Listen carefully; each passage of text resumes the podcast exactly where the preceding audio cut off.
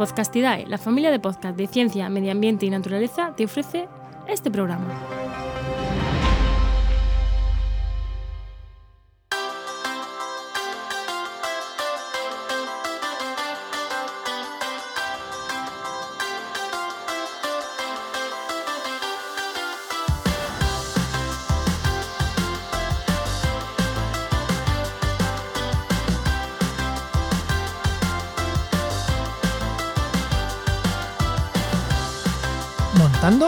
De podcast, el podcast donde te contamos cómo montamos Podcastidae, nuestra red de podcast.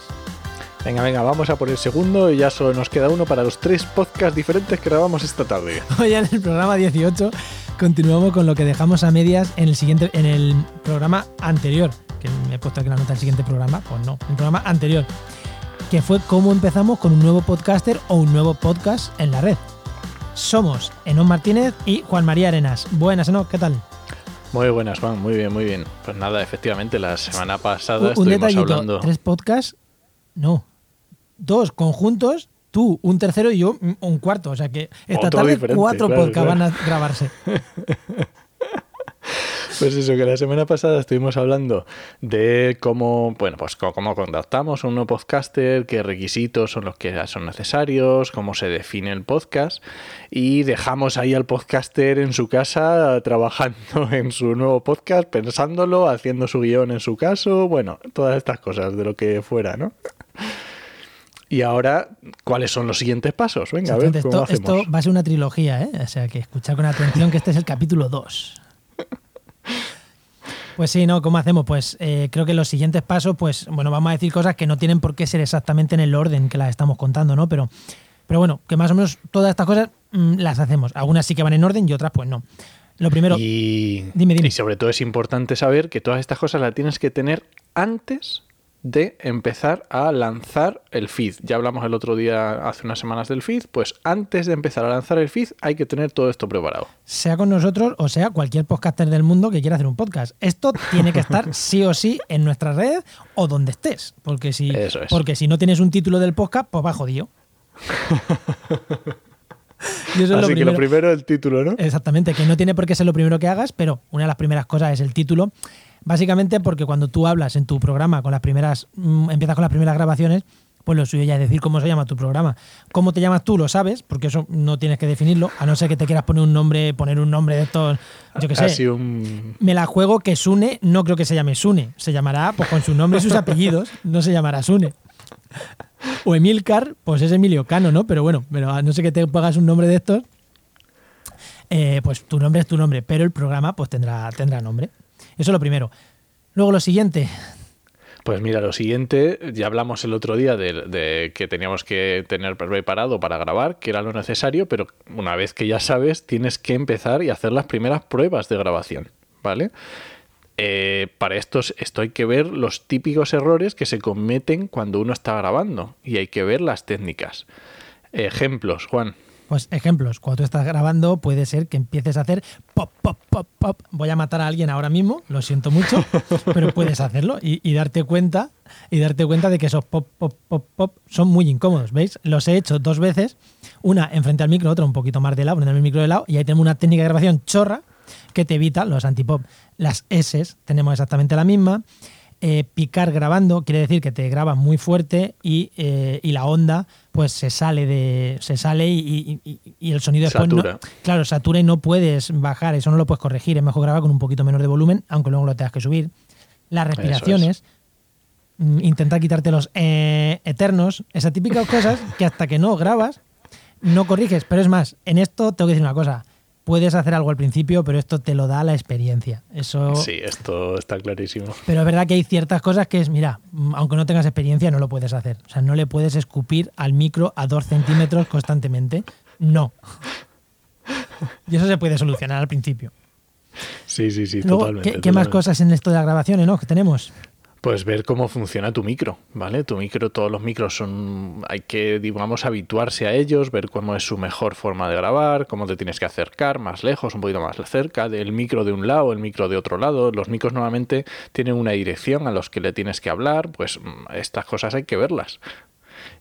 Es, es- esto hasta que no lo te pones, lo pruebas, a- te pones más cerca, más lejos, le das la vuelta, la pones para arriba, le pones para abajo. lo- esto no lo vas a ver y tienes que grabarte y escucharlo y a ver a dónde llegas. Yo he cambiado de micro ahora y he tenido que hacer todo eso con micro nuevo. Y ya sé, o sea, el que no sabe, el que no lo ha hecho nunca, pues imagínate.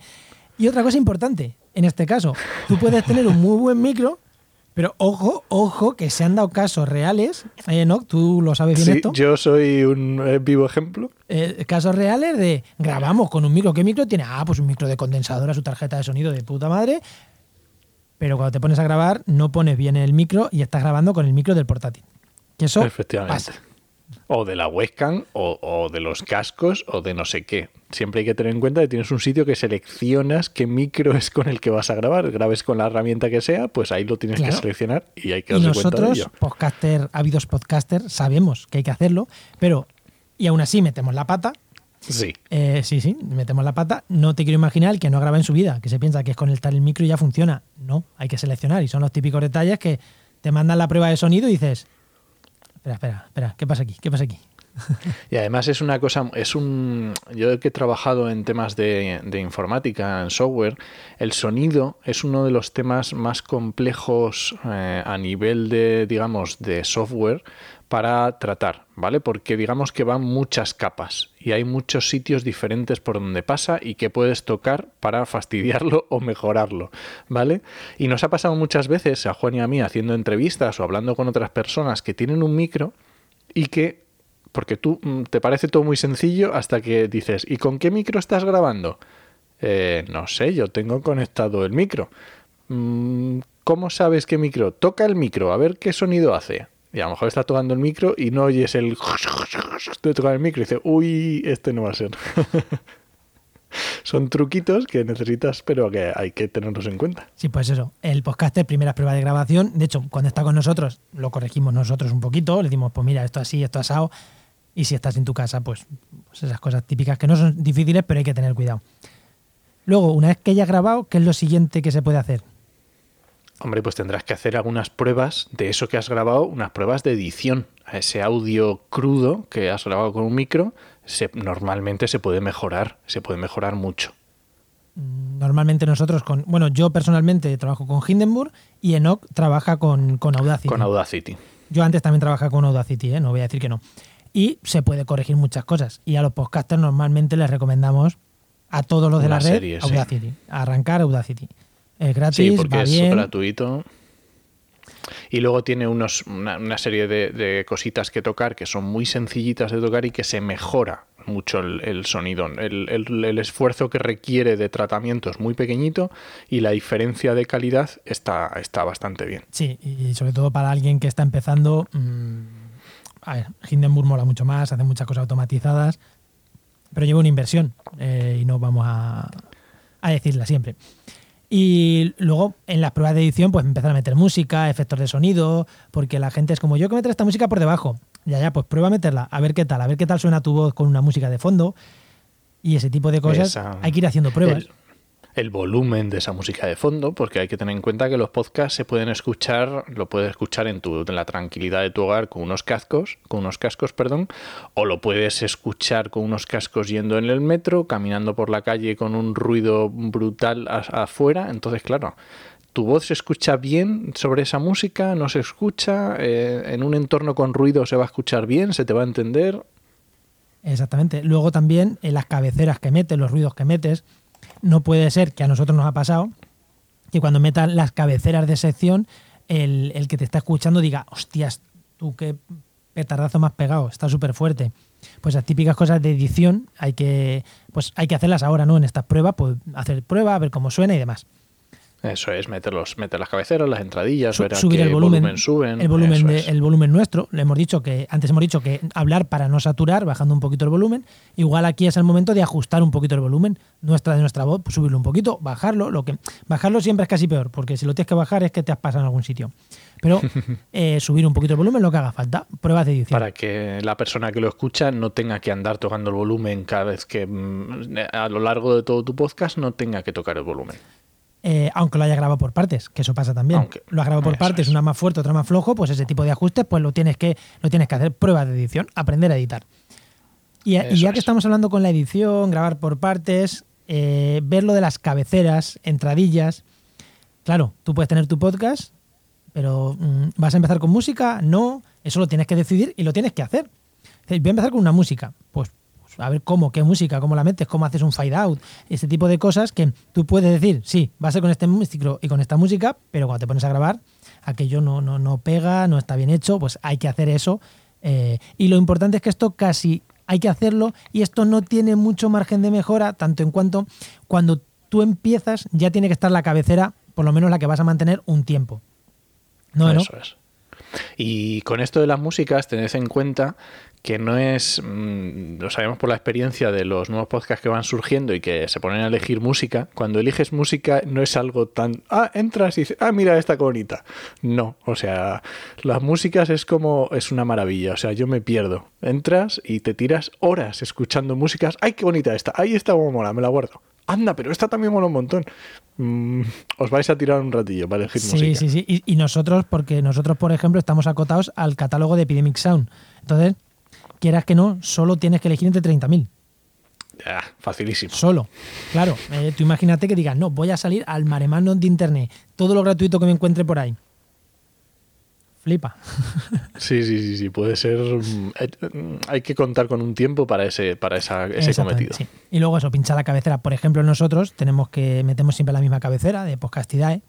Si estáis escuchando este programa, pues ya la habéis escuchado. Pues los podcasters tienen que aprender pues, a meter ese audio en Audacity, ese audio al principio, ajustarlo bien, o sea, ese tipo de cosas que, que hay que hacer.